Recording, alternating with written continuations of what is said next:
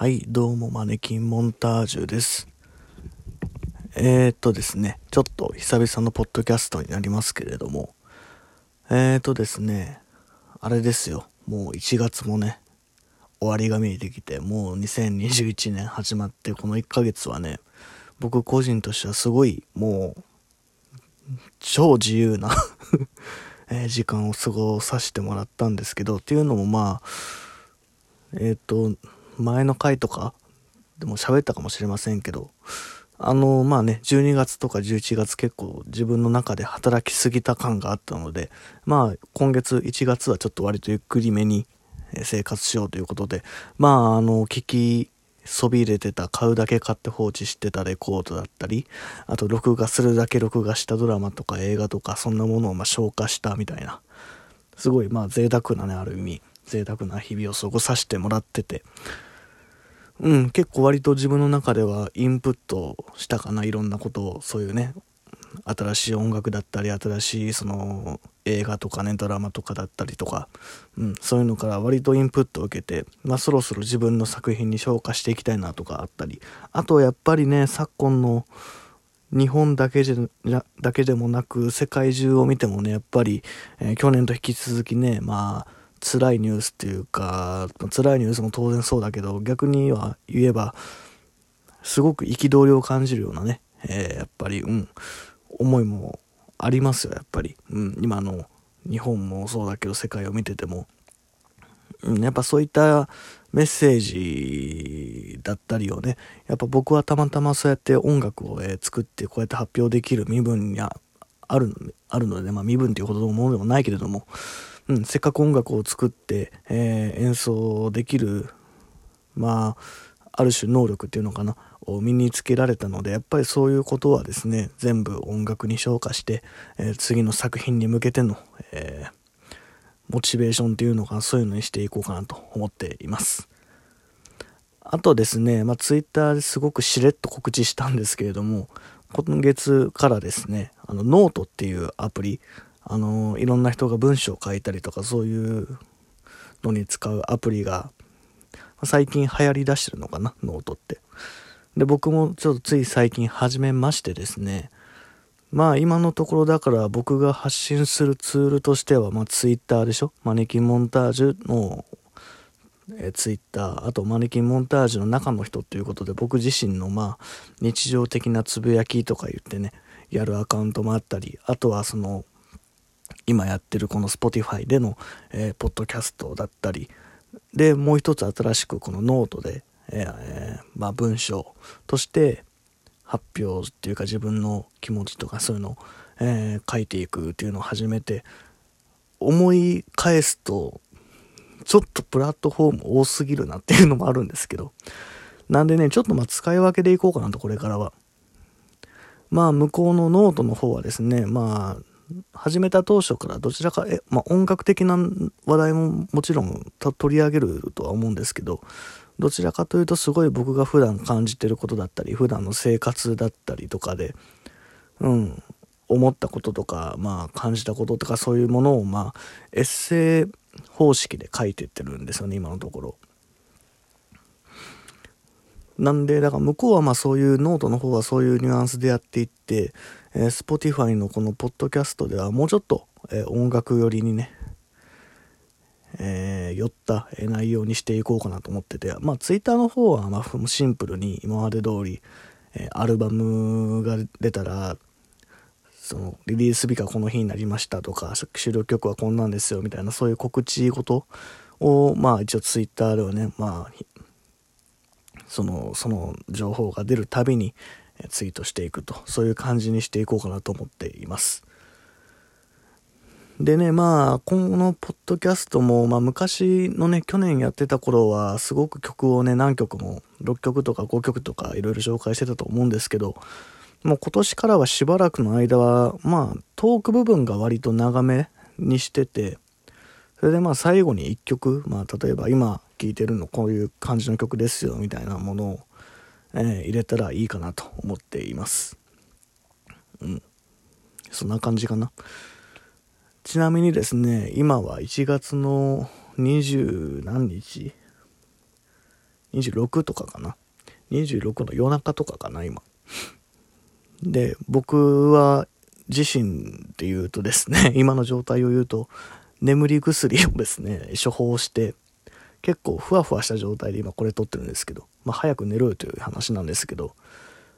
まあ眠り薬は別に万能なわけじゃないんですよね、実は。うん。なんで、まあ効かない時もあるんですよ。で、効かない時はまあこうやって、今はポッドキャストして時間潰しますけど、まあ例えば他レコード流すなりとか、Spotify で新しい音楽探すなりとか、そういった感じに、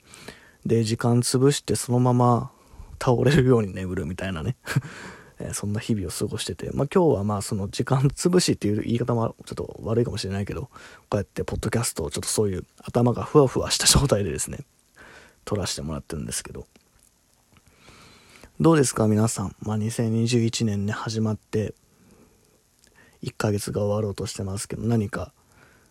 ね、変わったこととかありましたかね。まあ変わったことといえば、やっぱりね、緊急事態宣言とかが、えー、出た地域も多くありますし、うん、まあいろいろ、やっぱ身の回りではね、去年と引き続きいろいろ変わった状況が続いている方ももちろん多いと思うんですけれども、まあ僕はまあさっきも言った通り、本当にいろんな、えー、エンターテインメントに触れたかな。まあ録画したドラマをね、やっと消化できましたね。大河ドラマとか、あと木村拓哉のね、あの、教場、警察学校のドラマとか、あと、逃げ恥のスペシャルもありました。逃げ恥のスペシャルはまだ見れてないんですけど、そうとか、あとね、香川照之さんのね、去年の年末ぐらいだったかな、あれ、にやってた、あの、選挙プランナーのドラマがあったんですよ。ドラマスペシャル2時間ぐらいの。で、頭角師とかそんなタイトルだったと思うんですけど、あれはとても面白かったですね。うん。まあ、僕、実は、あの、大学時代はですね、そういう政治系のものを、まあ、専門としてて、法学部だったんですけど、まあ、政治系の中でも、まあ、どちらかというと、まあ、地方自治とか、あの辺のものを専攻してて、卒論とかもそういった感じのことを書いてたんですけど、なんですごい興味深く見てましたね、その、香川さんの、えー、頭角師っていう選挙プランナーのドラマ。結構、あれ本当に面白かったですね。面白かったし、さっきも言った木村さんの、キムタクさんのね、教場。で、その教場に関しては、あれなんですよ。えー、前作の方、えっ、と、2年前かな、あれ。にあった前作の方は見れてなかったんで、まあ、それの再放送版と、今年のね、えー、まあ、続編の2の方も続けてみたんですけど、まあ、僕は面白いなと思っましたね。思ったけどなんかすごい、結構、えどういうこと？っていう部分はいろいろエピソードごとにはあったんですけど、なんか、それどういう流れでそうなってんの？みたいなとか、まあいろいろあったりはしたんですけど、でもなんかね、僕個人的にはやっぱり、いろいろ言われてるけど、キムタクが出てるドラマとか映画って割と好きなんですよね。で、なんか、まあよく言われるけど、キムタクは何をやってもキムタクじゃないみたいなね、え、そういう声も結構大きかったりするけど、僕はそれがいいと思ってて、うん、だから結構木村さん作品は割と見てる方ですね。うん。まあ、別にさ、特別ファンってわけではないんですけど、なんか安心感があるというか。ちなみにあれですよ、あの、この前出した、えー、Day Another New Today っていうシングルがあったと思うんですけど、あれのカップリングに入ってたね、えー、チェンジっていう曲があったと思うんですけど、あのチェンジはね、まあ、どこからそのタイトルが来たかっていうと、その木村さんの、が総理大臣をやったドラマがあったと思うんですけど、もう十何年前。で、そのドラマのタイトルがチェンジだったんですよ。で、まあ、あと、まあ、その辺の時期だとね、あの、前の大統領のオバオバマさんがね、よくチェンジっておっしゃってましたけど、スローガンみたいな感じで。まあ、そういう感じもあって、なんかそういうチェンジっていうワードに結構僕は惹かれてですね、まあ、そこからあの曲ができた、高校生の頃の僕がね、そのチェンジというワードに惹かれて、え、作ったという、まあ、ちょっとしたトリビアもあったりとか、うん、あって。だから結構本当、木村拓哉作品っていうのは、割とチェックしちゃう感じですね。皆さんもね、なんかそういった好きな俳優とかね、女優とかいるんでしょう。なんかあれっすね、急に、急にというか、最初の方に、まあ、ポッドキャストは音楽寄りの内容にしますと言っときながら、割なぜかドラマの話になってますけど、まあまあまあ、今日はね、ちょっとまあ、頭ふわふわタイムなので、えー、まあ、こういう、かなりの脱線もしてますけど、あと、なんだっけ、ああ、大河ドラマね、キリンが来る。これ面白くなってきましたよね、今ね。ちょうど、もうあと2回とかで最終回、本能寺の変に至るらしいんですけれども。まあ、あれもね、本当大河とか歴史好きの人からは、まあ、賛否両両論の時もあったんですけど、その各人物がちょっと多すぎるみたいなね。出番が多すぎるみたいなとこもあったと思うんですけど結構今はもう割とみんなそういった人の声もちょっと小さくなってきて、まあ、楽しみにしてる方もすごく増えてきてるんじゃないかなと思ってるんですけどやっぱね僕自身もあの辺の時代の戦国ものっていうのは結構大好きで昔から。やっぱ小学校の頃とかね漫画で知る日本史とかであったじゃないですか織田信長編みたいとか豊臣秀吉編徳川家康編とかそういうね、武田信玄編みたいなそういう漫画のね、自伝とかもあったと思うんですけど、まあ、僕もそれ昔から図書館とかで、まあ、ずっと読んでたような人だったので、まあ、その流れから結構歴史好きになったり、まあ、そまあ、なんていうか、そのなディープなところまでは好き、好きっていうか、まあ、調べたほどではないんですけれども、まあ、割と今日、まあ、一般知識としての戦国の情報っていうのは一応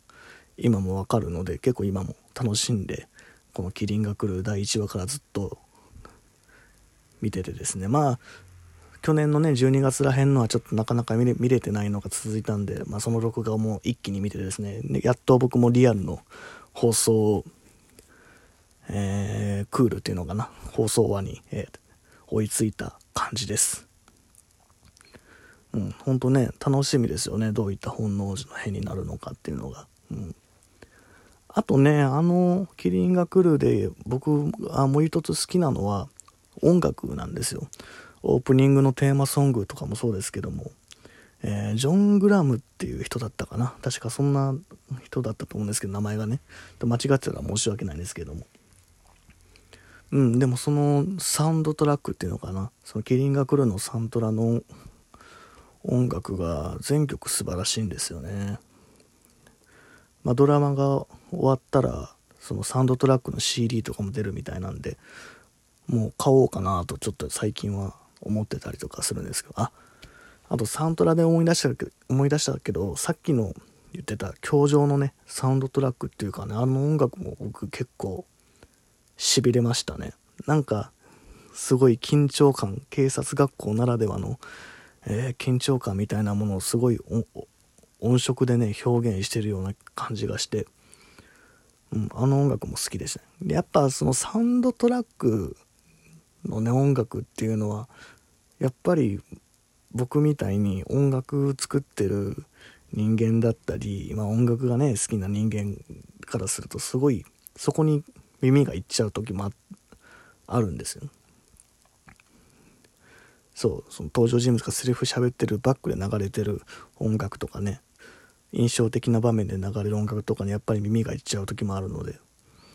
そうだからサンドトラック非常に僕は重視してる感じですね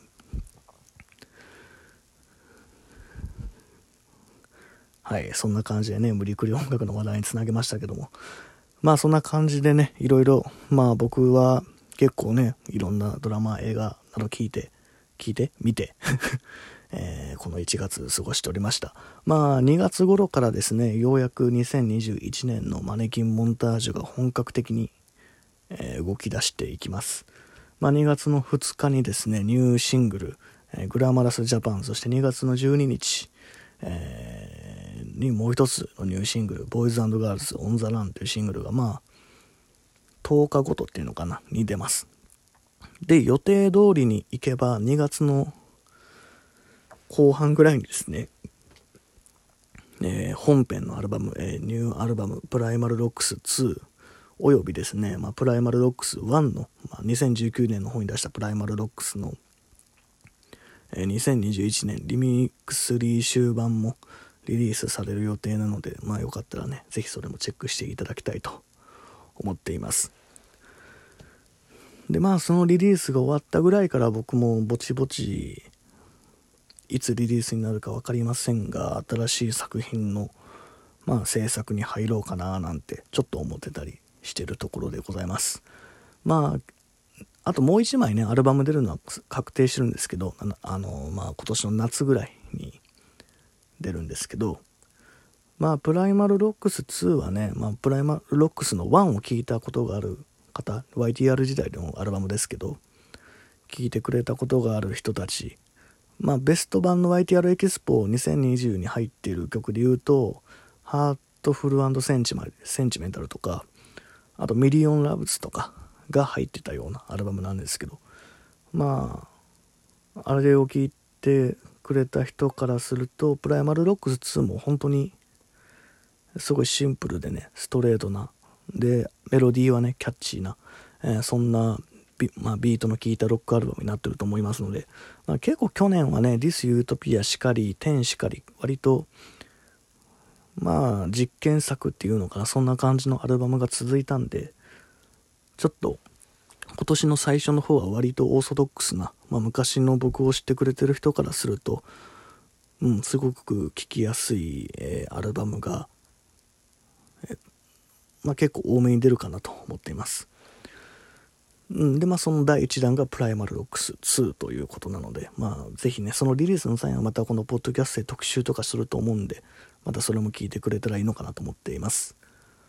あとはね、夏に出る方のアルバムは、本当自分の人生でも初めてだと思うんですけど結構まあダンスとかあとは夏っぽい感じ熱帯夜みたいなそんな感じ暑いような汗ばむようななんか体が思わず踊っちゃうようなっていうそういったアルバムになってると思うのでまあそちらもね結構まあ実験作っぽくはないけれども本当にまあ、ちょっと僕なりのディスコみたいな、うん、そういうところもちょっと目指したような作品でもあるんですけど、まあ、そういったダンスアルバムも、えー、今年の夏に出る予定なので、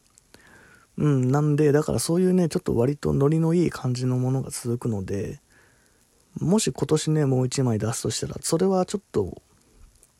ちょっとわがままに遊ぼうかなと思ってて、